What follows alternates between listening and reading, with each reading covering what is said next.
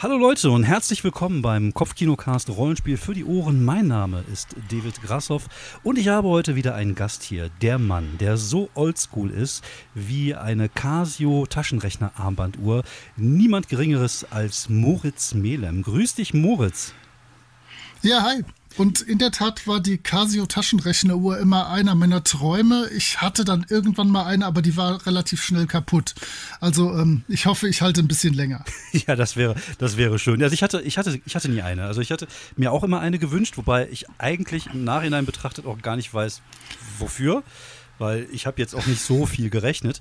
Aber ich hatte irgendwann dann mal so eine, so eine Uhr, wo so ein LED-Spiel drin war. Weißt du, sowas so wie Donkey Kong halt, aber nur in Na. wesentlich billiger. Und ich glaube, die hat auch nur drei Monate gehalten und dann waren, sind alle Knöpfe einfach gleichzeitig abgefallen. ich, ich, hoffe, dass uns das beide heute nicht hier passiert. Und ich habe dich äh, zu einem Zweck eingeladen. Also ich möchte gerne, dass du mir eine gewisse Strömung der Rollenspielszene erklärt ähm, erklärst, ist, ist folgendermaßen. Ich habe ja lange Zeit Pause gemacht und war lange Zeit so ein bisschen raus aus diesem ganzen Rollenspiel-Game. Und als ich wieder reingekommen habe, habe ich gemerkt, wow, es gibt viele tolle neue Sachen. Und eine dieser Sachen war tatsächlich so ein bisschen die Strömung, dass äh, Leute angefangen haben, bestehende Systeme zu hacken. Also sozusagen Systeme zu nehmen und ihr Ding draus zu machen, was ich total faszinierend finde und was auch irgendwie so ein Stück weit zu dieser Kreativität, die in der Szene drinsteckt, auch passt. Und ich bin ja jetzt auch ein großer Freund davon, Dinge zu hacken, aber ich hacke halt andere Sachen als alte Spiele. Und darüber möchte ich gerne mit dir reden. Es geht nämlich heute um das Thema Old School Roleplaying, also OSR. Und ähm, ja, ich, ich äh, bin da total blank. Also ich kenne mich da echt nicht aus. Erklär mir bitte mal, was ist OSR? Äh, erstmal so, also, also ich bin der Dumme. Also die, die, Folge wird auch heißen OSR für den Dummen und ich bin der Dumme. Und ich möchte gerne, dass du mir erklärst, was OSR überhaupt erstmal ist. Ja, die Geschichte der OSR ist eine Geschichte voller Missverständnisse. Aber heute natürlich nicht mit blauer Ersatzflüssigkeit. Das äh, machen wir jetzt endlich mal richtig. Ähm, nein, in der Tat, äh, ich würde sogar OSR als Oldschool Renaissance, als äh, Wiederbelebung dieser Oldschool-Geschichte ansehen. Mhm. Und ich habe dich äh, schon damit bedroht, dass ich ganz kurz so einen Mini-Geschichtsabschnitt raushauen werde. Und daran kann man schon ein paar Sachen ablesen. So. Das begann nämlich mit der Open Game License, die Wizards of the Coast 2000 veröffentlichte. Mhm. Die hatten den Zweck, dass Produkte für D&D 3 rauskommen konnten, die nicht direkt von Wizards of the Coast kamen. Und dazu musstest du im Prinzip nichts machen, bis auf ein Abenteuer mit Werten für D&D 3, also Dungeons and Dragons 3, äh, zu schreiben, hinten die eine Seite Open Game License reinzuklatschen mit zwei, drei Verweisen und dann warst du äh, rechtlich auf der sicheren Seite. Und ähm, das haben dann ein paar Leute genutzt, um 2005, 2006 äh, alte D&D-Varianten mit diesem System zu hacken. Du hast ja den Begriff Hacken ganz gerne, mhm. deswegen äh, benutze ich den jetzt mal. Ja, sehr schön. Und ähm, so kamen dann 2006 und 2007 die drei erstmal größten äh, Retro-Klone, nennen sich diese Systeme, der ersten Phase raus. Und zwar Osric, das war das allererste. Das kam 2006 raus. Und ähm, das emuliert Advanced Dungeons and Dragons 1. Das heißt also sehr crunchy und regelintensiv mhm. und wettbewerbsintensiv. Dann kam Lab Lord, also Labyrinth Lord raus, was ich dann mit einem Team äh, als Herr der Labyrinthe übersetzt und auf Deutsch rausgebracht habe. Das emuliert D&D Classic. Das ist das, was wir alten Männer und Frauen und anderen Leute äh, in diesen roten, blauen, türkisen und schwarzen Boxen kennen, als mhm. das D&D, was halt ab 1984 rauskam. Und es kam Swords and Wizardry raus, auch 2007. Das emuliert die aller, aller, aller, aller, aller, allererste Edition von Dungeons and Dragons aus dem Jahr 1974. Ähm, und zwar gibt es davon auch noch unterschiedliche Varianten. Aber so diese erste Phase war, wir bauen alte Systeme nach veröffentlichten die, hoffen, dass wir nicht von Wizards of the Coast bis auf die Unterhose verklagt werden ja. und haben damit zwei Möglichkeiten. Zum einen, es können dafür Abenteuer wieder rausgebracht werden und mit den alten Systemen gespielt werden. Und äh, Leute müssen nicht bei, äh, kann ich eBay sagen? Ja, äh, können nicht bei, sagen, bei, bei Tausch bei Tauschbörsen äh, teure äh, Sachen kaufen, die sie so dann auch haben können. Mhm. Und das ist so die erste Phase. Da wurden einfach alte D&D-Editionen nachgebaut und das hatte halt noch nicht besonders viel kreatives Potenzial in sich. Aber in dieser Zeit kamen unendlich viele Abenteuer und Settings und Zusatzregeln und sowas raus. Ähm, ich habe da auch ziemlich viel Kram für einen kleinen amerikanischen Verlag Brave Halfling Publishing rausgebracht. Mhm. Ähm, und das war so mein Schritt in die große Rollenspielwelt. Also Phase 1 war wir machen alte Systeme wieder neu verfügbar.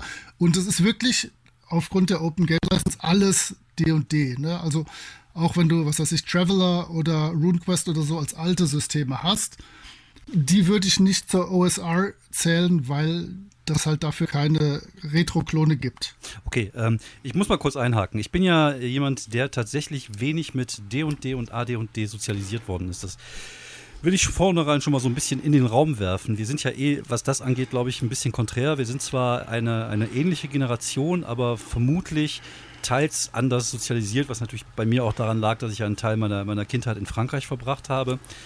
Und äh, natürlich schwarze Auge irgendwie mit angefangen, aber auch relativ schnell wieder fallen gelassen. Dann eher so Sachen wie, wie Cthulhu, Stormbringer oder halt das Marvel Superheroes Rollenspiel gespielt, was tatsächlich für seine Zeit auch schon relativ narrativ war und wenig regellastig, so, so wie wir es zumindest gespielt haben.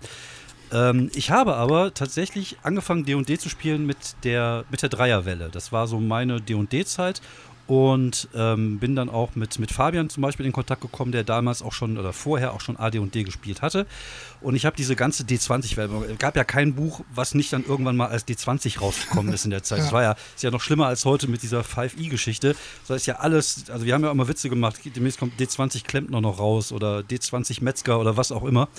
Und ähm, aber danach, wie gesagt, die Phase war dann irgendwann von mir so ein bisschen vorbei, dass ich das irgendwie gar nicht so wirklich mitbekommen habe aber es macht auf mich zumindest den ersten Eindruck, sagen wir mal, wir sprechen jetzt von dieser ersten Phase, dass es hauptsächlich darum ging, ähm, AD&D und D&D zu, zu hacken, diese alten, diese alten Spiele. Sehe ich das denn richtig? Weil du sagst es ja schon selber, RuneQuest zum Beispiel, das würde jetzt nicht wirklich dazu zählen. Oder zum Beispiel, dass irgendjemand mal so das Palladium-System gehackt hätte oder so, sondern es geht wirklich, ja, genau.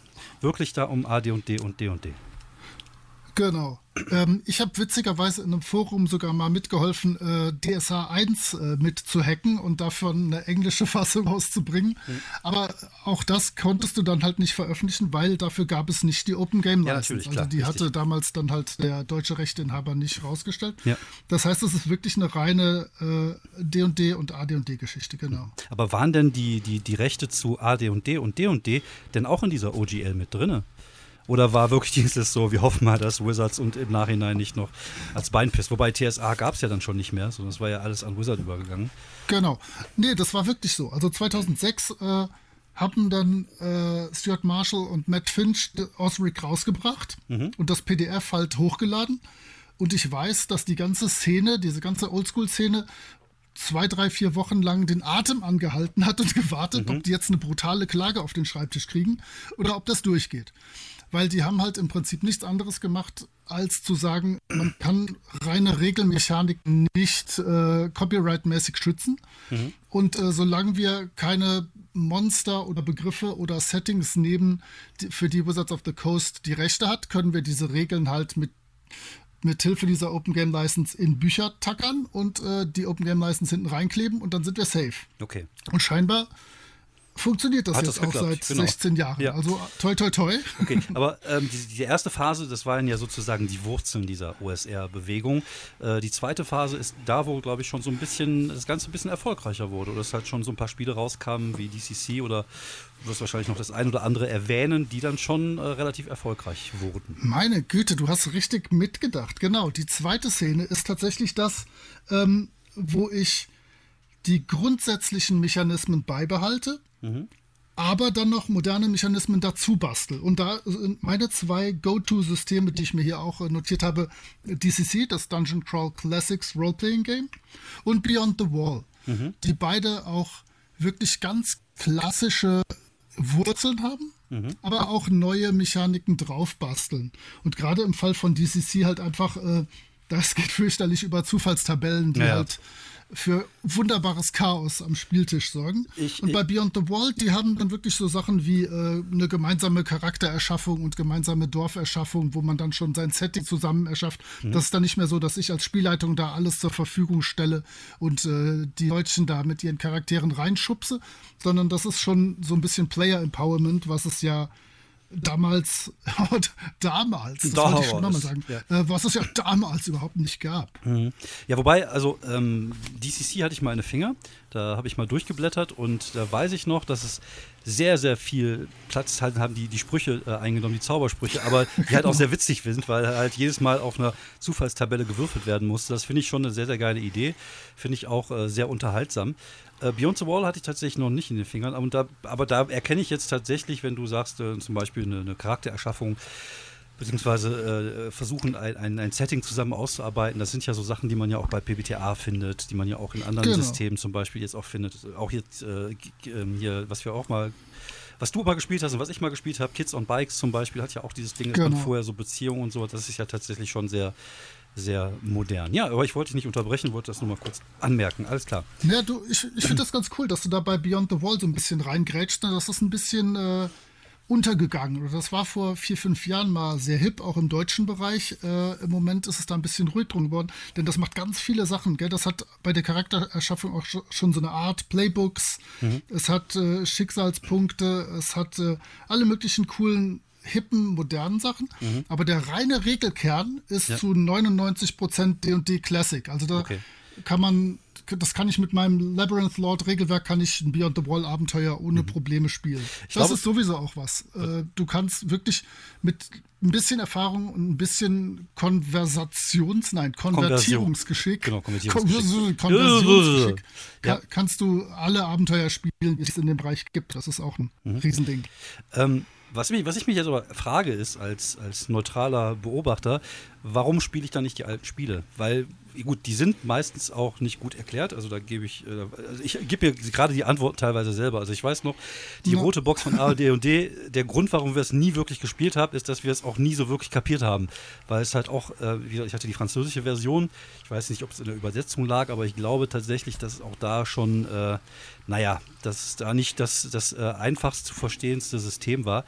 Und was mich zum Beispiel bei AD, AD und D immer sehr abgeschreckt haben, waren so die ganzen Tabellen und Schlaggeschwindigkeit. Und das war halt für mich als jemand, der, der ungern Regeln lernt, halt von vornherein nicht so, nicht so mein Ding. Ich habe auch tatsächlich, wie gesagt, in meinem Leben noch nie AD und D gespielt. Aber die Frage ist, diese Retro-Klone, die es da gibt, warum spiele ich da nicht das Original? Ist, ist es nur wirklich, weil die Regeln nicht gut erklärt sind oder weil gibt es einen anderen Grund für, warum ich jetzt zum Beispiel OSE spielen sollte oder äh, DCC, ja gut, DCC glaube ich ist noch ein anderes Paar Schuhe, aber Dungeon Slayer ja. und, und was es da alles gibt, anstatt mir jetzt einfach die alten Kisten zu holen und die zu spielen. Puh, ich hätte gerade mitnotieren müssen und an ein paar Stellen etwas präzisieren. Sehr ähm, gerne. Ja, dafür mal, bist du da. Ja, äh, ich, ich habe es natürlich nicht gemacht. Deswegen muss ich gucken, was mein Gehirn noch äh, rausspuckte von dem, ja. wo ich gerade zwei, drei Takte dazu sagen möchte. Äh, zum einen, ähm, die rote D&D-Box ist tatsächlich super aufbereitet ja. und ähm, die hat ein Tutorial, was eigentlich ihres seinesgleichen, ihresgleichen, ich weiß gar nicht mehr, Tutorial seinesgleichen. Ein ja. Tutorial, was seinesgleichen sucht, äh, plus Solo-Abenteuer, plus alles, was man sich so vorstellen kann. Also damit konnte man das echt gut lernen. Mhm. Es kann sein, Du bist ja alter Franzose und ja. ich war ja in der Zeit auch viel in Frankreich. Die Franzosen haben sogar eine Edition früher, die haben schon 1981, 82 das Moldway ja. Cook Basic Expert übersetzt. Ja. Und das waren die gleichen Regeln, aber das war noch nicht so gut aufgemacht. Das kann sein, dass du darüber gestolpert bist. Das kann durchaus sein. Denn tatsächlich, das, die rote Mensa-Box, die ist äh, IdiotInnen sicher. Selbst okay. ich habe das damit mit neun Jahren kapiert. Ah, okay, ja, klar. Ähm, dann AD&D 1 ist verständlich, wenn du das noch nicht so oft gespielt hast, denn das ist wirklich ein ziemlich ordentlicher Regelbrecher, wenn du da alles äh, be beachten möchtest, was du möchtest. Ähm, damit die Leute von Zockbock Radio nicht allzu sehr jetzt an der Stelle mit mir schimpfen. Ja, wenn ich bei Mensa D&D, also bei dem rote Box, blaue Box und so weiter, wenn ich da die höheren Boxen mit dazu nehme, sind auch da die Regeln kompliziert. Aber wenn ich wirklich nur die beiden Basis- und Experten nehme, sind die Regeln echt einfach. Und die Regeln sind halt wirklich auf Kampf bezogen zu 90 Prozent. Mhm, ja, aber dazu, richtig. denke ich, kommen wir vielleicht später nochmal. Mhm. Wir, und äh, wir, können, dann, wir können gerne jeden ja. ans Bein pissen. Also wir machen wir gerne. wir sind dafür da. Ist mir auch relativ egal, was die Leute dann darüber denken. Wir, wie gesagt, wir sind ein Unterhaltungspodcast. Wir unterhalten uns und wir äh, dabei fallen manchmal oh. auch, auch, auch Sachen, die vielleicht äh, anderen nicht gefällt, aber das ist mir auch dann relativ wumpe. Also hau raus oh, den Scheiß. Ein Unterhaltungsteekesselchen, meine ja. Güte, ein ja, Unterhaltungspodcast, ne? weil ja. wir uns unterhalten. Nicht schlecht. Ähm, dann wollte ich, äh, was ich noch im Hinterkopf habe, sagen, natürlich, dass DCC genau ein völlig anderer Schnack ist. Und du hast Dungeon Slayers genannt. Dungeon Slayers ist nochmal was völlig anderes, denn das hat mit den Regeln von D&D nicht das Geringste ah, zu tun. Aber das tut halt so, als wäre es ganz schrecklich oldschoolig und D&D. Aber das hat dafür, dass es äh, auch jetzt schon 12, 13 Jahre alt ist, sehr, sehr, sehr äh, stabile und moderne Mechaniken. Äh, also Dungeon Slayers würde ich hier schon zu der dritten Welle zählen, mhm. aber da wäre es natürlich eigentlich knapp acht bis neun Jahre zu früh für. Denn äh, wir haben jetzt die zweite Welle mit DCC und Beyond the Wall, wo wir die D&D-Grundregeln im Prinzip noch drin haben, also so die klassischen sechs Attribute, Trefferpunkte, Rüstungsklasse und dieser ganze Schnickschnack, der dazugehört. Äh, und aktuell, so seit ein, zwei, drei Jahren, basteln Leute wie verrückt an Systemen, die das Spielgefühl versuchen zu erschaffen oder zu rekreieren oder wieder mhm. spielbar zu machen, aber die halt komplett eigene Regelmechaniken haben. Also da gibt es im Moment, was heißt ich, White Hack, Black Hack, äh, Nave und so weiter. Äh, ich würde da fast sogar dann auch Dungeon World dazu zählen, obwohl das natürlich mit meiner äh, D&D-Definition eigentlich rausfällt. Aber auch das möchte so dieses alte ja, durch ja. Ruinen kriechen vom Spielgefühl wieder hinkriegen, aber benutzt halt völlig andere Mechaniken. Das ist richtig, ja. Das aber also genau, wir, auch tatsächlich ja. für ein PBTA-Spiel halt auch komplett aus der Reihe fällt, weil es da halt wieder Attributbonis gibt und Waffenschaden und so. Also wie du schon sagst, also die versuchen natürlich schon ein bisschen so dieses D&D-Feeling irgendwie einzufangen. Genau. Ähm, und meine beiden Steckenpferde sind natürlich die erste und die zweite Welle. Jetzt die dritte Welle lerne, ich selber höchstens durch meinen eigenen Podcast kennen, wo äh, mein Kollege für die jüngeren Oldschool-Sachen zuständig ist und mich dann immer zwingt, mir was Moderneres anzugucken. Okay. Weil ich war halt so 2006, 7, 8 volle Suppe in dieser Szene drin, also auch in der amerikanischen ähm, und habe das alles in erster, äh, aus erster Hand mitgekriegt. Aber so diese ganz modernen Sachen, äh, ja, da muss ich schon wieder den alten Mann geben, der, äh, der da ein bisschen komisch guckend vorsteht. Aber ich gebe mir Mühe. Das heißt, ähm, ich versuche auch da ein bisschen mittlerweile äh, dran zu bleiben. Was, was macht denn den, den Reiz für dich aus? Also, also zum einen, ich glaube, du hast meine Frage noch gar nicht beantwortet, nämlich warum sollte ich ein Retro-Klon spielen so. statt dem Original? Also warum sollte ich nicht AD&D oder D&D spielen und mir stattdessen dann äh, tatsächlich einen Retro-Klon angucken? Also jetzt fernab ja, davon, dass der dumme Grasi die Regeln nicht verstanden hat in der Box. warum, äh, warum sollte ich das tun? Ja, weil ich die eventuell nicht habe als äh, junger Mensch. Das stimmt, ja. Die müsste ich mir halt irgendwo äh, teuer kaufen. Mhm. Und ich habe so zu Beginn der 2000er habe ich mal aus Spaß äh, rote D&D-Boxen gesammelt.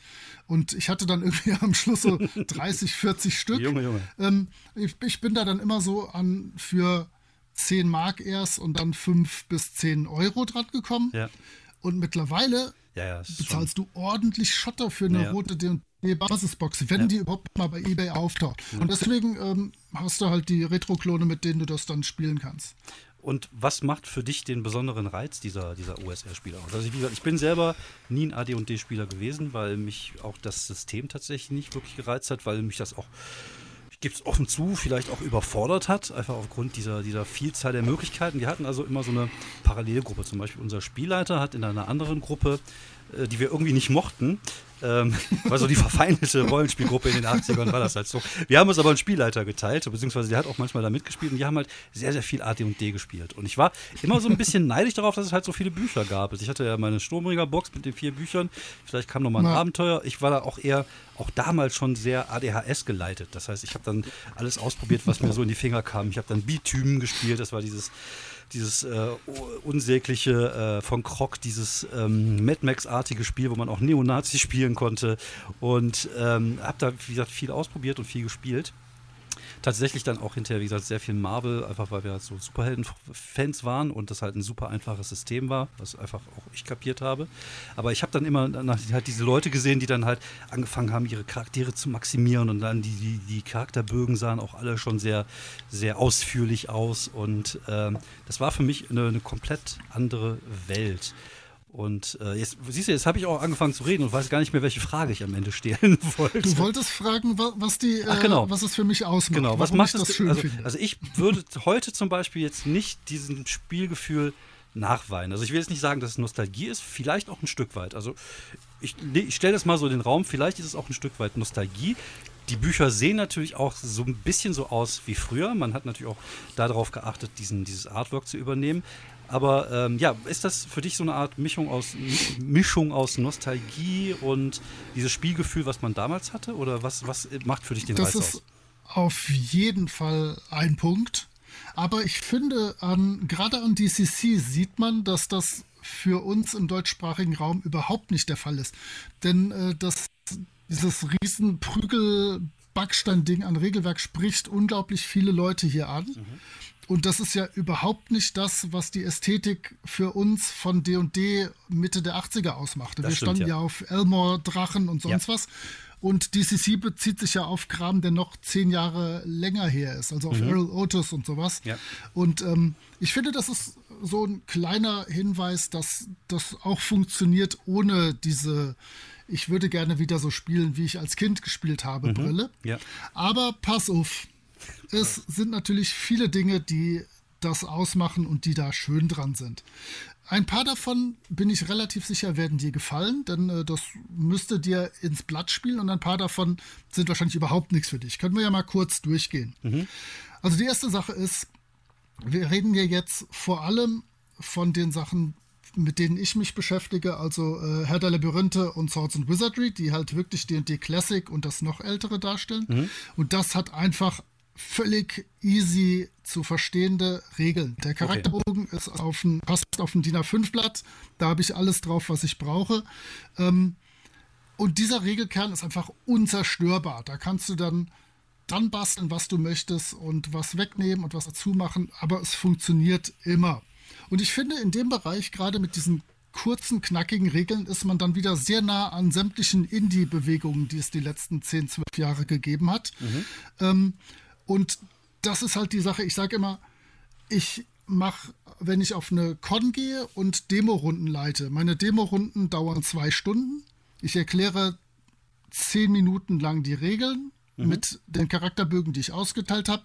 Und dann können wir eine Stunde 50 spielen und in dieser eine Stunde 50 kann die Gruppe einfach unfassbar viel erleben, ja. weil uns jetzt nicht drei Milliarden Regelwürfe, äh, drei Milliarden Würfelwürfe dazwischen stehen. Ja. Und ich glaube, das müsste doch auch deins sein, oder? Ja, so das ist richtig. Ja, ja. ja, auf jeden Fall. Also ich äh, auch da, ich, ich glaube, das, das gleiche könnte ich jetzt auch von einigen PBTA-Systemen sagen, genau. auch von City of Mist. Ich gebe dir ein paar Charakterbögen, ich erzähle dir eben, was du würfeln musst und dann lass uns loslegen und Spaß haben. Auf jeden Fall, da gebe ich dir vollkommen recht. Genau. Diese einfachen Regeln führen zu diesem Oldschool-Klassiker Rulings not Rules. Also äh, ich muss ganz oft als Spielleitung spontan beschließen, wie ich irgendwas mit irgendeinem Wurf oder andersweitig bestimmen kann, wenn das Ergebnis nicht feststeht oder es nicht in den Regeln steht. Wichtig ist dann, dass ich mir das kurz notiere und dann entweder weiter durchziehe in meinen weiteren Runden, also dass ich mhm. bei dieser Regelung bleibe und das dann auch konstant durchziehe, dass meine SpielerInnen sich darauf verlassen können, dass das Spiel immer gleich läuft. Ja. Oder ich gucke, oh, das war nicht, nicht so toll, äh, das können wir, entweder ich überlege mir, wie ich das anders mache, oder wir überlegen in der Gruppe, wie ich das anders mache.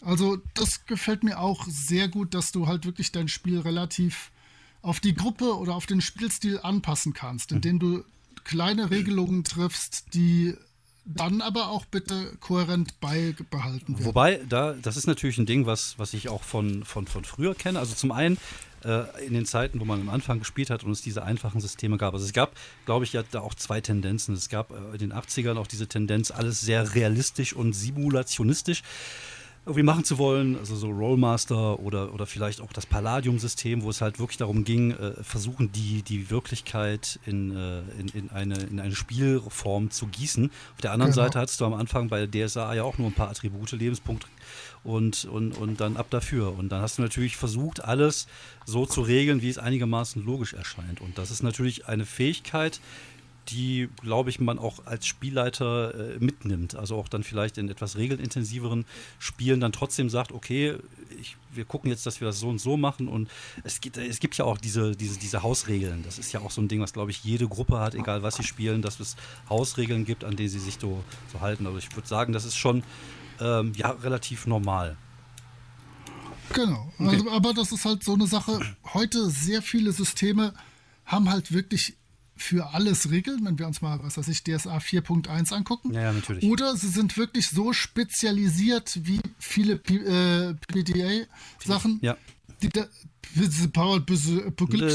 die äh, halt wirklich genau auf das Ziel, ja, was dieses Spiel haben soll, hingetaktet sind, genau. so dass ich da mir gar keine Gedanken mehr dran machen muss. Da weiß ich genau mhm. als Spielleitung, das läuft so, das läuft so, die SpielerInnen können sich darauf einstellen. Ja. Alles cool. Und das ist halt hier wirklich nicht so. Hier muss ich gucken, wie ich mich als Spielleitung durchwurstel und dann schauen, funktioniert das, funktioniert das nicht. Mhm. Und wie du sagst, äh, es gibt und gab immer diese legendären Hausru äh, Hausregeln und auch die kann man dann natürlich äh, veröffentlichen und die sind eins dieser kreativen Räder, wo man hier einfach drehen kann an hm. dieser OSR-Geschichte. da muss ich sowieso generell sagen. Ich finde ja, also ich bin ja auch ein paar Jahre jetzt schon in der Szene drin. Und es war immer eine sehr kreative Szene. Also das ist ja immer sehr viel, ist ja aus der Szene selber rausgekommen. Ich war ja auch ein Teil mal davon und ähm, habe ja auch selber kreativ dran gearbeitet. Und es gab immer schon diesen Spirit, dieses Do-it-yourself. Und das finde ich natürlich äh, auch gerade in dieser OSR-Bewegung, auch wenn ich dem Spielstil jetzt nicht unbedingt fröne, auch einfach überragend, weil ich finde das geil, dass halt Leute sich hinsetzen und sich Gedanken darüber machen. Ich bin ja auch gerade dabei, versuche gerade City, City of Mist ein bisschen rum zu, zu hacken für meine, für meine Verhältnisse, damit ich auch mal ja. andere Sachen mitspielen kann. Und ich finde, das ist so der Spirit, der, der unsere Szene auch so ein Stück weit ausmacht. Also wie gesagt, davon ab, ob ich den Spielstil jetzt gut finde oder ob das etwas ist, was mich interessieren würde oder auch nicht. Das ist scheißegal. Wie gesagt, ich glaube, ich finde einfach, dass es halt toll ist, dass es halt so viele Leute gibt, die sich damit beschäftigen. Gut, machen wir weiter. Es ist übrigens witziger, es ist witzigerweise so, als hätten wir uns abgesprochen vorher, was nicht der Fall ist natürlich. Äh, ihr kennt uns alle. Ähm, mein nächster Punkt wäre gewesen, Kreativität ist leicht möglich okay. und auch Veröffentlichungen sind leicht möglich. Ja, ja. Wie gesagt, ich habe halt dieses, diese Kampfregeln, die hinhaut, die klappen, die gehen schnell, die gehen gut. Äh, und da kann ich dann, was weiß ich, da kann ich dann die Waffenpaten Sachen dran basteln oder da kann ich äh, mir für Begegnungen neue Tabellen entwickeln mhm. oder was auch immer.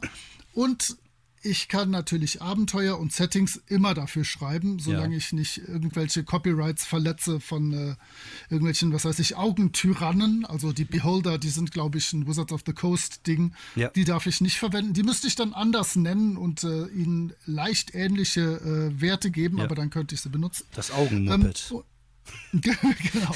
So würde ich es nennen. Ja, das, das Augenmuppet, ähm, ja, auf jeden Fall.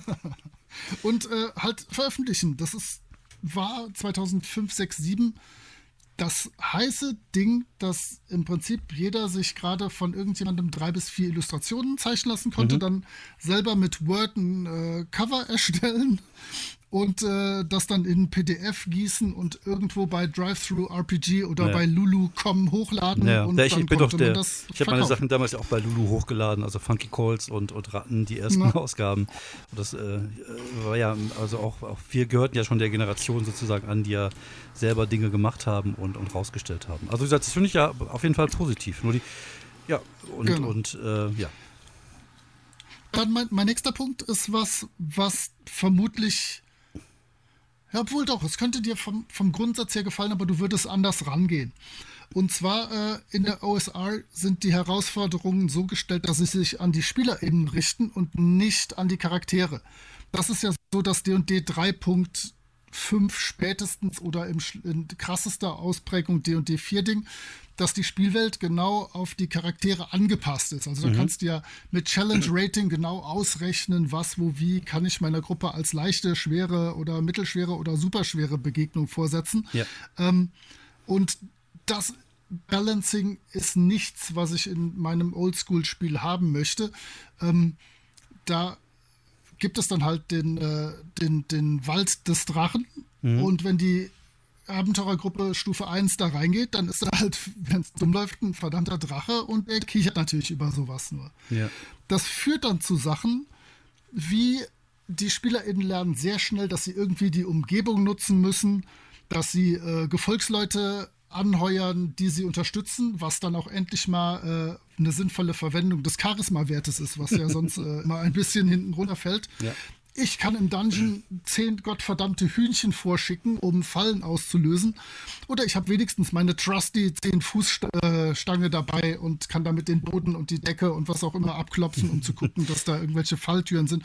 Also äh, es kommt da wirklich drauf an, äh, sowohl als Spielleitung als auch als Spielerin genau zu beschreiben, mhm. was ist da, was sehe ich, was passiert, was macht mein Charakter und das ist so der Spielstil, den ich sehr gerne mag. Ich habe nicht gerne so eine Welt, die genau getaktet ist. Ich möchte es abenteuerlich und gefährlich haben. Aber es ist, das ist doch mehr, es ist ja so eine Art Spielstil. Das ist ja so eine Art State of Mind. Also, es ist, mm, also ich, ich kann jetzt nur als Beispiel bringen, wir haben ja jetzt D&D äh, 5 gespielt und Fabian hat einen Halborg gespielt, der irgendwie zu einem magischen Gegenstand gekommen ist, mit dem er Kröten ausspucken konnte, was eigentlich ziemlich widerlich ist. Aber er hatte dann auch die Möglichkeit, ähm, er hatte auch diesen Spruch irgendwie Beastmaster dass er die Möglichkeit hatte, durch die Augen der Kröte zu sehen und ihr Befehle zu geben. Und das war natürlich super schwer, dann plötzlich in so einem Dungeon, dass dann diese Kröte war, die dann halt durch die Gegend gehüpft hat und er konnte durch, durch die Augen der Kröte sehen. Und das sind ja so Sachen. Aber ich, die Frage ist, ähm, äh, ähm, was, also ich die ganzen Punkte, die du bis jetzt gesagt hast, die finde ich ja zum Teil nachvollziehbar oder eigentlich fast alle nachvollziehbar. Aber es hat ja was mit einer mit einer gewissen ja mit einem gewissen State of Mind zu tun, wie man das Spiel spielt und jetzt nicht genau. wie, wie, wie, wie Gesetze. Also nur weil ich das mache, bin ich doch jetzt kein OSR-Spieler. Also verstehst du, wie ich das meine? Also ich mag solche nee. Systeme vielleicht nicht so gerne, aber ich kann ja trotzdem so spielen. Verstehst du, wie, ich, diese Punkte, die du absolut, gesagt hast? Okay. Absolut. Ja. Wobei meine Punkte jetzt welche sind, die ich beim Design von Abenteuern oder sowas berücksichtigen würde. Die werden halt für mich da die, die im Vordergrund stehenden und das mhm. ist ganz sicher bei D&D 3, 4, 5 oder was auch immer nicht der Fall. Also mhm. da werde werd ich schon gucken, dass äh, alle Charakter äh, Arten irgendwie ihr Spotlight kriegen oder so. Natürlich, ja, Das ist keine Überlegung, die ich haben würde. Das ergibt sich natürlich bei den klassischen D&D-Sachen aufgrund der Charakterklassen sowieso mhm. grob. Ja, das Aber das wäre für mich keine Überlegung. Ich will mhm. die Welt darstellen, äh, die Welt ist da und dann sollen die Charaktere mal gucken, was sie da so tun. Mhm. Also was ich, äh, ich finde ja, ich finde ja diese Sachen, die du gerade so, so erzählst, ich glaube, ich habe auch schon mal Ähnliches in der Principia Acrofia gelesen. Und ähm, die, ich, ich kann das nachvollziehen, aber ich, ich finde, das beschreibt äh, so, so eine Art Spielstil. Aber so das, das OSR an sich, das, das, das Kernwesen von OSR, das, das fehlt mir jetzt gerade so ein bisschen, weil wenn ich darüber nachdenke, also in meinem, wie gesagt, etwas dummen Gehirn, äh, für mich ist das eher ein Spielstil, der sich darauf konzentriert, Herausforderungen zu meistern. Dass zum Beispiel nicht eine, eine, eine Story im Vordergrund steht, sondern dass es darum geht, ähm, ja, so, so Herausforderungen äh, zu überstehen, sei es Fallen, sei es Monsterbegegnungen. Das muss ja auch nicht unbedingt mit Kampf sein, sondern es geht darum, diese, diese Herausforderungen mit der Kraft seiner Imagination und seiner Kreativität irgendwie zu meistern. Sehe ich das richtig? Äh, es ist wieder so, als hätten wir uns abgesprochen. Mein nächster Punkt ist nämlich, Entscheidungen der SpielerInnen haben Gewicht. Also das Wichtigste am Spiel ist, dass das, was die Charaktere tun, einen Impact hat, eine, eine Wirkung hat auf die Welt, auf das Spiel, auf das Abenteuer. Mhm. Und im Prinzip ist es tatsächlich, dass wir versuchen, die Spielleitung auszutricksen oder unsere mit, mit Hilfe unserer Charaktere schaffen wir es, die Herausforderungen mhm. äh, zu überwinden, die die Spielleitung uns stellt. Genau okay. das ist im Prinzip auch eines der nächsten Designziele, die ich habe, wenn ich so ein Abenteuer schreibe. Aber Man kennt das ja, ja Entschuldigung, ja. Aber auch das ist ja eigentlich wieder so eine Art State of Mind, dass ich zum Beispiel, wenn ich leite, dass es mir wichtig ist, dass nicht meine Geschichte im Vordergrund steht. Also ich bin da nicht der, der Hobbyautor, der unbedingt seinen Plot durchballern möchte, äh, sondern ich, ich stelle eine, eine Umwelt zur Verfügung mit Charakteren, mit, äh, mit Locations, mit einer, einer Geschichte und ich als Spielleiter reagiere reagiere auf das, was die Spieler tun. Natürlich kann man sie hier und da so ein bisschen anpieksen und, und mal ein paar Hinweise irgendwo hinlegen, die sie vielleicht irgendwo hinführt. Aber im Endeffekt ist es meine Aufgabe ja als Spielleiter darauf zu reagieren, was sie machen, weil ich einfach nur die Umwelt bin. Und die Geschichte entsteht dann ja sozusagen im Zusammenschluss. Aber ich, ich muss echt kichern, weil der nächste Punkt ist äh, Darstellung der Welt. Viel ja, ja. generiertes durch Zufallstabellen. Obwohl, der, der ähm, Zufallstabellen ist zum Beispiel was, was ich jetzt komplett rauslassen würde. Aber du, äh, du verstehst, wo ich hin will. Also ich, äh, ich, ich, ja, äh, ich kann viele der Punkte nachvollziehen, aber ich weiß nicht, was dann daran halt diesen speziellen OSR-Ding macht. Weil viele Punkte behandle ich ja vielleicht genauso, wenn ich City of Mist spiele. Und City of Mist ist alles andere als ein, äh, als ein, äh, als ein OSR-Spiel. Ja, absolut. Ähm, aber wie gesagt, all diese Punkte, die ich genannt habe, einfach Regeln, Rulings, ja. Kreativität leicht möglich, Herausforderungen, Entscheidungen, Darstellung der Welt, das sind Sachen, die ich beim Entwickeln von Abenteuern als erstes im Kopf habe. Okay. Und ich denke, das ist der Unterschied dazu. Du hast, wenn du ein Abenteuer entwirfst, hast du drei bis fünf coole Szenen genau. im Kopf, die du hintereinander tackern kannst, wie du möchtest, wie sich gerade ergibt, wie mhm. sich aus dem Spiel äh, auch von mir aus organisch ergibt. Aber das wäre nie das, wie ich an ein Spiel rangehen würde. Mhm. Das ist einfach diese, diese, du sagst ja selber, es ist ein State of Mind, das ist das, wie, wie fasse ich was an. Okay. Und da ist, glaube ich, einfach diese Herangehensweise anders, dass das am Spieltisch dann verdammt ähnlich aussehen wird oder aussehen kann. Das, äh, da sind wir uns auf jeden Fall einig, glaube mhm. ich. Klar. Also wie gesagt, Zufallstabellen ist auch so ein Ding. Äh, ich glaube, ich habe im letzten zehn Jahren nie eine Zufallstabelle benutzt für irgendwas. Es, es, es, es, klingt interessant und wie gesagt, ich mag ja auch diese Sachen bei DCC, weil die halt sehr abgefahren sind. Aber das wäre zum Beispiel was, was für mich jetzt erstmal nicht so in Frage käme. Aber das zeigt ja auch, dass du tatsächlich äh, coolen Stuff im Kopf hast, den du gerne unterbringen würdest. Und bei mir, die Grundidee ist nicht, dass ich coolen Stuff unterbringen will, sondern der coole Stuff wird schon hoffentlich irgendwie passieren. Manchmal verkacke ich das, manchmal ja. gelingt das. Ja. Aber ich habe zum Beispiel äh, die Anhänge für den äh, DSA Katakomben und Kavernenband für DSA 4.1 geschrieben. Ja. Und ähm, da sind dann so Zufallstabellen, womit ich einen Zufallsdungeon kreieren kann. Mhm. Und da habe ich dann eine Sache, da steht dann ein Pirat, der noch eben äh, auf hoher See war, steht mitten in einem Raum und ist verwirrt, wie er da hinkommt. Und ich war 100% sicher, dass der Uli Lindner, der Bandredakteur, das rausschmeißen würde, weil das Quatsch ist und ja, in DSA 1 in Aventurien verdammt nochmal nichts zu suchen hat. Ja. Aber äh, es ist drin geblieben und ich finde es halt cool, wenn ich als Spiel Spielleitung mich selber noch überraschen lassen kann. Mhm. Und deswegen liebe ich äh, Zufallstabellen. Okay, ich verstehe. Na, natürlich Zufallstabellen wie äh, 1, 8 Orks, 2, 4 Goblins, 3, äh, 16 äh, Ratten mhm. sind Bullshit. Die ja, ja. sind nicht spannend, die haben keinen Konflikt, die machen nichts Aufregendes. Mhm. Aber äh, wenn ich, um meine Welt darzustellen, irgendwie ein paar interessante Tabellen finde und da schöne Punkte für habe, dann äh, macht das Spaß. Mhm. Also ich kann das verstehen, dass gerade wenn man mit D&D in, den, in der Mitte der 80er aufgewachsen ist, dass man da vielleicht äh, sich ein bisschen satt gespielt hat dran und äh, da keinen Bock mehr drauf hat. Aber ich finde die nach wie vor cool. Mhm. Also ich möchte mich auch gerne überraschen lassen und dann schauen, was fange ich jetzt mit an mit dem Piraten, der da auf einmal steht? Wie mhm. kommt der da hin? Was ist los? Wie, ja, wie reagieren die Spieler vor allem darauf dann? Genau, ne? wie reagiert ja. die Gruppe? Ja. Auf der anderen Seite, also ich, bei mir ist es auch oft so, also ich, ähm, ich habe, wie gesagt, meistens schon so eine, so eine große das heißt, ich habe ja jetzt keinen großen Plan im Kopf, sondern ich weiß, was passiert. Ich weiß ja. zum Beispiel, die Charaktere müssen in, in Hongkong eine Frau finden, sie beschützen und es gibt einen bösen Werwolf, der sie jagt. So, und das sind die Punkte, die ich habe. Ich habe ein paar Charaktere, ich habe ein paar Locations und dann gucke ich manchmal auch, was die Charaktere oder was die Spieler halt äh, machen oder Spielerinnen. Und ähm, ja, und dann lasse ich mich auch überraschen. Das ist natürlich das Schöne bei so Sachen wie PBTA oder bei, bei City of Mist, dass durch, diese, durch dieses Falling Forward, dass halt, dass du einen Wurf halt entweder total verkackst und da passiert halt auch was, was, was Schlimmes. Also da ist die Kacke ja. wirklich auch am Dampfen oder du hast nur einen Teilerfolg. Auch dadurch entstehen plötzlich dann Situationen. Und ich weiß oft auch vorher nicht genau, was, was passiert. Also ich habe diesen Plan grob im Kopf, aber ich muss auch selber immer wieder mich, mich anpassen und, und versuchen halt dann auf neue Ideen zu kommen, was aber halt einfach auch meine, meine Art der Spielleitung ist, weil ich halt immer schon sehr, sehr spontan war und, und ähm, inzwischen habe ich mir zumindest mal angeeignet, mir ein paar Namen aufzuschreiben oder mir, mir so ein paar ähm, schöne Locations, Namen aufzuschreiben, damit ich weiß, was passieren kann. Aber im Endeffekt ähm, weiß ich nicht. Also ich, ich, ich, ich warte darauf, was die Spieler tun und, und, und versuche dann halt darauf zu reagieren. Also bestes Beispiel, wir haben ja mal mit, ähm, mit dem Steffen ähm, von, von Rocket Beans ähm, ein Abenteuer gespielt für City of Mist. Das war so eine Art ähm, täglich grüßt das Murmeltier.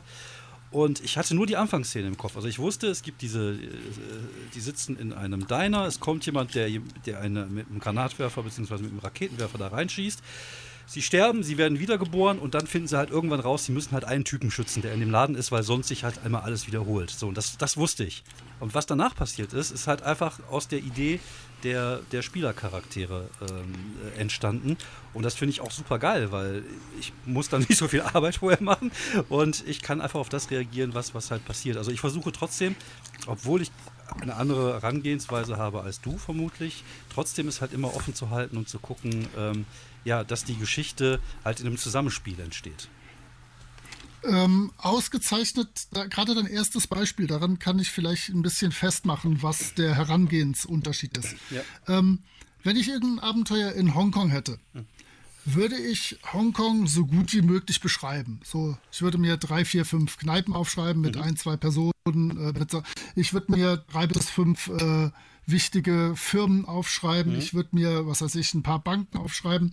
Ich würde eine Karte machen und ich würde irgendwie mir drei, fünf, sechs, sieben Abenteueraufhänger überlegen und Sachen, die halt passieren würden mhm. ähm, in dieser Stadt, wenn die Charaktere nichts tun. Und dann würde ich die Charaktere da reinwerfen und gucken, was passiert. Ich mhm. hätte aber vorher versucht, so viel wie möglich präzise festzulegen, damit ich dann nicht in dem Fall mich so überraschen lassen kann. Okay. Und du bist dann, du, du, du damit, bist dann, du bist dann eine Art GTA ja. Hongkong. Das heißt, du weißt schon, wie die Stadt aussieht, du weißt, was da passieren kann, und dann wirfst du sie rein und sie machen. Genau, das okay. wäre meine Herangehensweise. Und das ist halt auch die OSR-Sache, beziehungsweise Sachen, die ich halt nicht festlegen kann. Mhm. Die werden dann einfach mit Zufallstabellen ah, okay. äh, die, wie gesagt, möglichst interessant sind und nicht nur äh, drei Triadenmitglieder oder sowas ja, ja. Äh, dargestellt. Ja. aber, aber ich finde das, das ganz gut als Beispiel, weil beide Spielstile machen natürlich Spaß, beides mhm. funktioniert äh, anerkanntermaßen und äh, Leute haben damit überraschenderweise Freude. Ähm, aber meine Herangehensweise wäre halt eine völlig andere. Ich mhm. würde versuchen, die Situation und die, die Szenerie so klar wie möglich zu präsentieren, mhm. auch für mich schon direkt in der Vorbereitung. Ja. Und du hast halt äh, Ideen im Kopf, und äh, gehst dann mit dem, was von den SpielerInnen kommt. Genau. Beides absolut ja. legitim. Ja, also ich hatte zum Beispiel, ich, ich wusste, das war so, eine, so ein Achtung Cthulhu-Abenteuer, was wir gemacht haben. Die, die waren halt in, in Hongkong während, äh, ganz kurz vor dem Angriff der, der Japaner in, in Hongkong. Das heißt, es gab immer so diese Bedrohung von außen, Bombeneinschläge und sowas. Also ich, für mich ist dann immer so, so eine Atmosphäre immer relativ wichtig. Und dann sind sie halt im Hotel angekommen und ab da habe ich halt abgewartet, was passiert. Also ich wusste zum Beispiel, dass die, dass der, dass die, sie haben erst ein magisches Objekt gesucht, was sich hinterher herausstellte, war eine Tätowierung auf dem Rücken einer Frau. Sie war Sängerin in einem Club, also das wusste ich.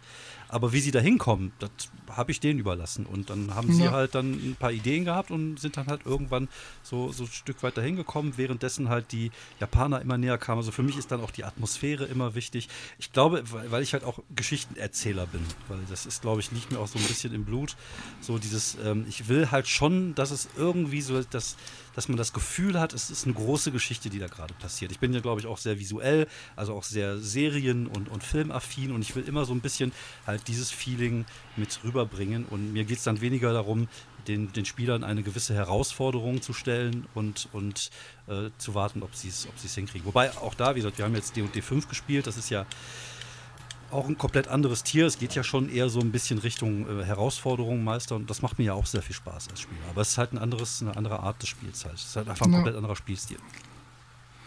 Genau. Also bei mir ist es halt wirklich so, dass die Geschichte einfach aus den Interaktionen von Charakteren und Hintergrundwelt entstehen. Ich habe da irgendwie keine Agenda, keinen Plan oder irgendwas. Ich habe vier, fünf, sechs Sachen vorbereitet.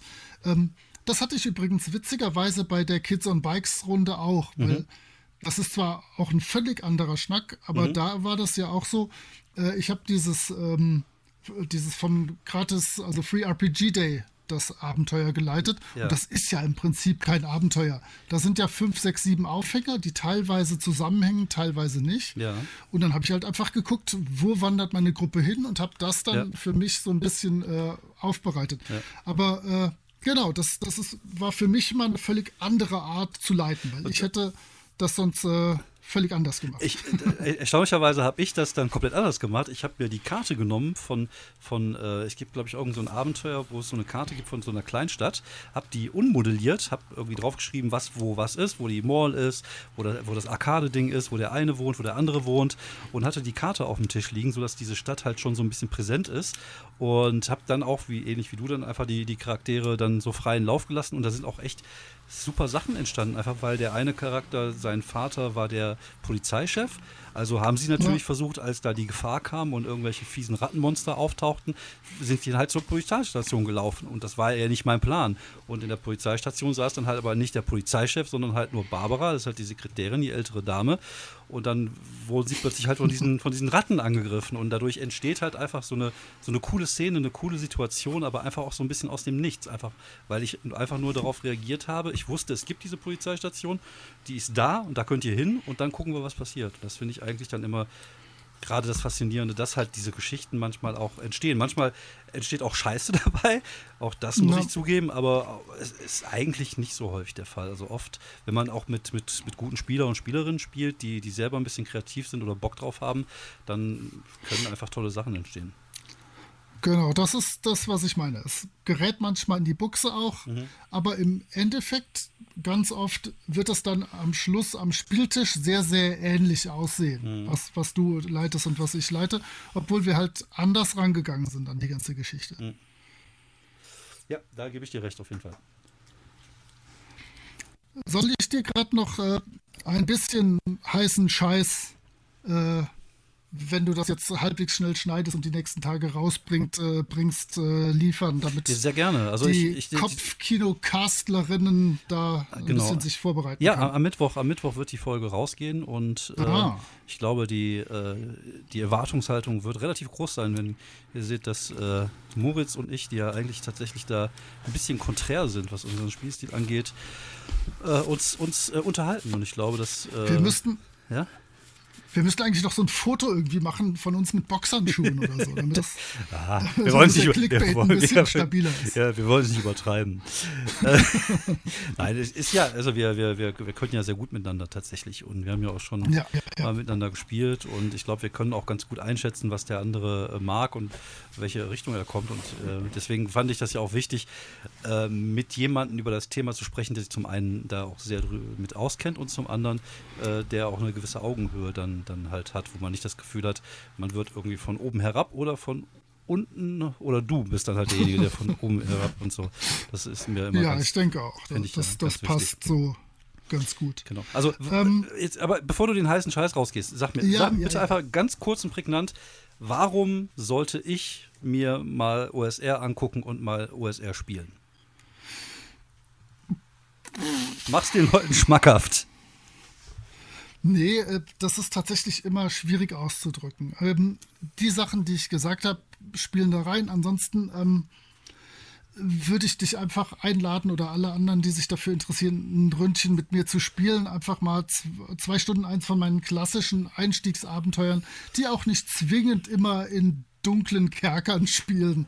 Äh, die spielen auch manchmal an der frischen Luft. Ja, das ist gut. Wir haben jetzt Ähm, gerade die Tomb of Annihilation hinter uns. Also Oh ja, mir reicht, gut, mir da reicht das hast du erstmal. erstmal Ja. hast du erstmal Höhle gesehen Ja. für die nächsten Monate, Ja, absolut. ja, genau. Nein, ich würde wirklich einfach einladen, mal mit mir zu spielen oder mit anderen Leuten, äh, die, was weiß ich, beispielsweise DCC anbieten, gibt es ja immer wieder auf allen Online-Cons. Ähm, das macht schon Spaß. Ich denke mal, Fabian lässt sich da sicherlich auch nochmal erweichen. Ich Ja. glaube, er ist auch ein großer Fan von Dungeon Slayer. Und Ja, generell von dann, diesen dann ganzen. leitet der eine Runde Dungeon Slayers für uns. Das ist doch eine gute Idee. Zum Beispiel, ja. Okay, dann äh, bin ich jetzt bereit für den heißen Scheiß. Hau raus, Moritz. Also die, ich bin ja, wie gesagt, in dieser dritten Welle überhaupt nicht drin und da vor der habe ich schon das Schwimmen abgebrochen. Deswegen muss ich zwei Sachen nennen, die eigentlich sehr traditionell sind, aber gerade aktuell durch die Decke crashen, wie zum Beispiel äh, gerade der Kickstarter für Oldschool Essentials, der gerade läuft. Du hattest OSI eben selber schon mal mhm. als ein System genannt. Ja. Äh, von Gavin Norman, der ein Amerikaner ist, der glaube ich sogar in Berlin aktuell wohnt. Und ähm, da gibt es jetzt schicke Boxen zu seinem Oldschool-System. Das System ist auch sehr generisches äh, D&D Classic, also sehr mit äh, Herr der Labyrinthe äh, vergleichbar. Mhm. Aber der hat halt Peter Mullen Cover und sowas und okay. dieses DIN A5-Schose und in Boxen ist einfach heißer Scheiß. Und sieht auch geil äh, aus im Schrank gesehen, halt, ne? Das ist halt genau, einfach genau, nur so. Genau. Ja, ich kenne das. das ich, ist dein ja, altes Problem. Ja, ich kenne das. Sieht einfach geil aus, wenn es im Schrank steht. Ja? Beim Kickstarter für 200 Öcken bist du sogar noch dabei, da kriegst du noch ein T-Shirt und allen möglichen Schnickschnack. ähm, also äh, ich habe zwar keine Kreditkarte, aber ich bin kurz davor, mich bei Leuten einzuschleimen, ob sie das für mich mitbestellen sollen. Okay. Ähm, mal sehen. Also Oldschool Essentials läuft gerade aktuell seit jetzt, dann wenn das nächster Mittwoch ist, einer Woche ungefähr der Kickstarter. Und der geht schon ordentlich durch die Decke. Ich glaube, nach einer halben Stunde war das äh, Ziel plus das erste äh, okay. Stretch Goal Krass. erreicht. Ähm, Wobei, dann, äh, kurz, kurz einhaken, ich glaube, ja. man kann auch ähm, die Regeln auf PDF noch sich angucken und, und runterladen, wenn ich jetzt so richtig Genau, genau. Ich meine, die gäbe tatsächlich gratis, äh, ja. die, die normalen Grundregeln, ja.